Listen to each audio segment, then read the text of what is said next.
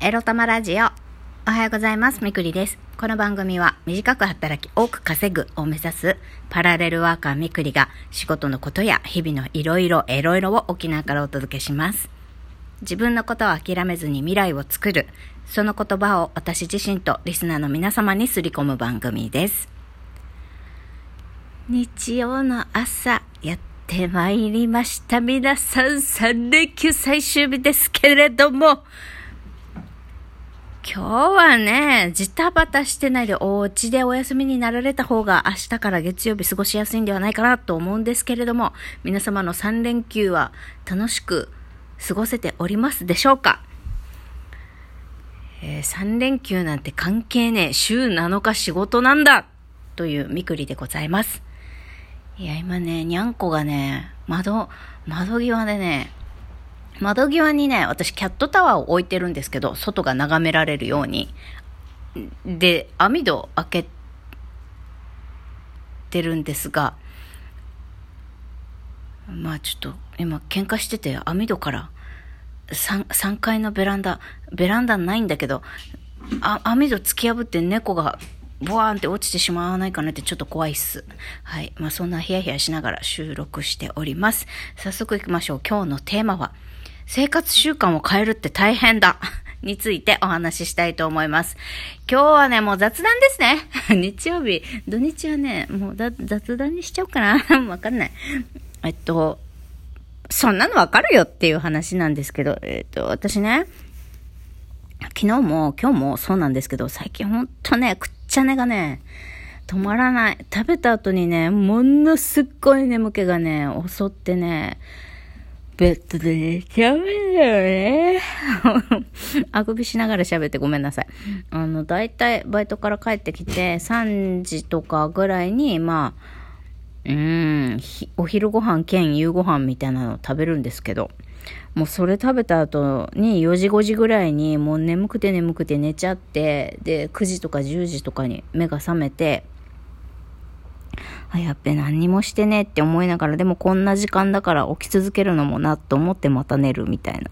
非常にあの、健康にも、生産性にもよろしくない生活をしておるんでございます。そしたらね、まあ、やっぱり体重は今もうマックス、マックスなんですけど、本当にし、史上、去年、一昨年ダイエットサロン行く前のマックス体重も超えてしまいました。1キロ超えてリバウンドしてしまいました。これが恐ろしいんだよね、ダイエットって。リバウンド、あのね、体の仕組み的にですよ。リバウンドするたびに体は痩せにくくなっていくんですって。で、ほんでもって、やっぱり年齢の年齢とともに痩せにくくなってくるんですって。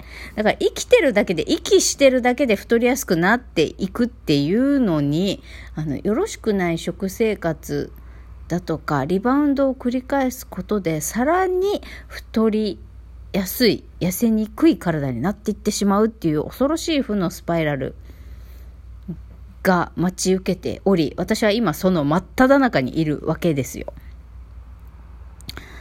だかね、生活習慣、まあ、とにかく最近ほら、私、ホラーって言ったけど、中医学教室みたいなの通い始めたんですね、週1回。それで、を言われたんですけど、やっぱり健康をね、保つために大事なのは、まあ、食事、運動、睡眠、この3つが肝っていうのは、それはそうなんですが、その中でも、あの、ダイエットとかね、別にあの、はい。らない。んだけど健康でい。たい。ってい。う方もい。らっしゃるじゃない。ですか。まあそうい。う方とかね、まあ万人、万人がね、あの健康で元気に過ごしてい。くためにはまず基礎、体の基礎を作るものとして食事が大事ですよとい。うお話だったんですって食事なんだけどさ、い。や、本当私食べてる時間と量が悪い。ね。食べ夜遅くにご飯もたんまり半合食べちゃったからねご飯。いや納豆とさ味噌汁がうまくて。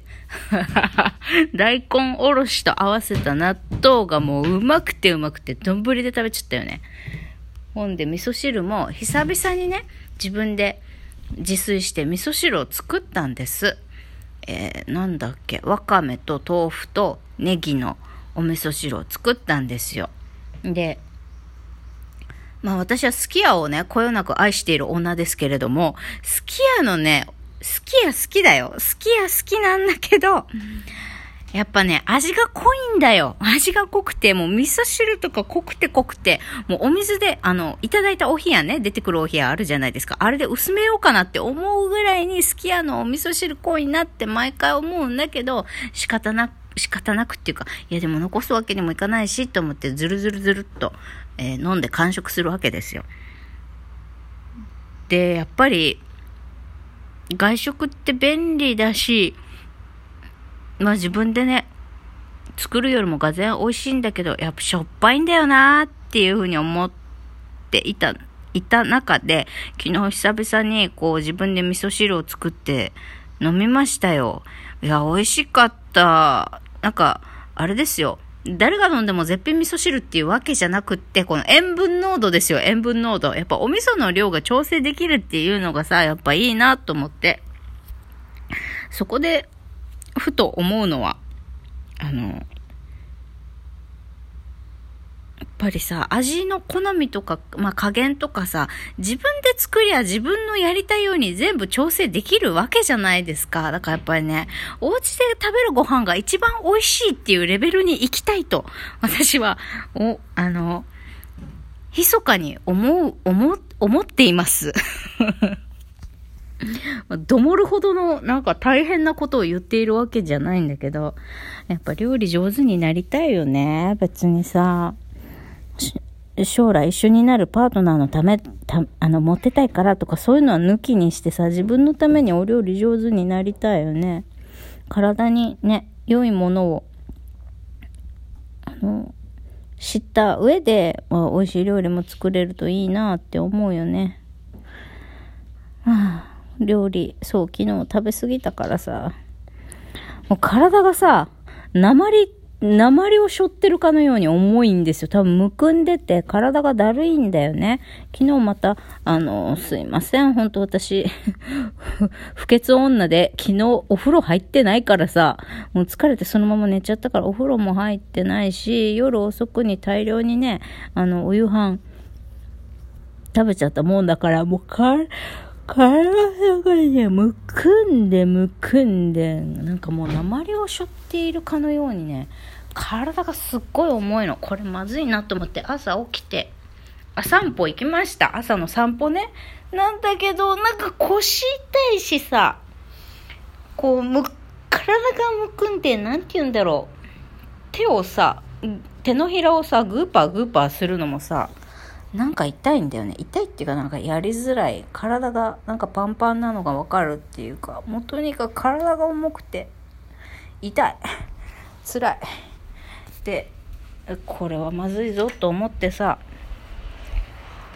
体重計に乗ったら案の定、えー自分史上最高の体重を叩き出してしまったんですよ。重い方ね。自分史上 最重量をね、自分史上最重量叩き出しちゃってしまったんですよ、また。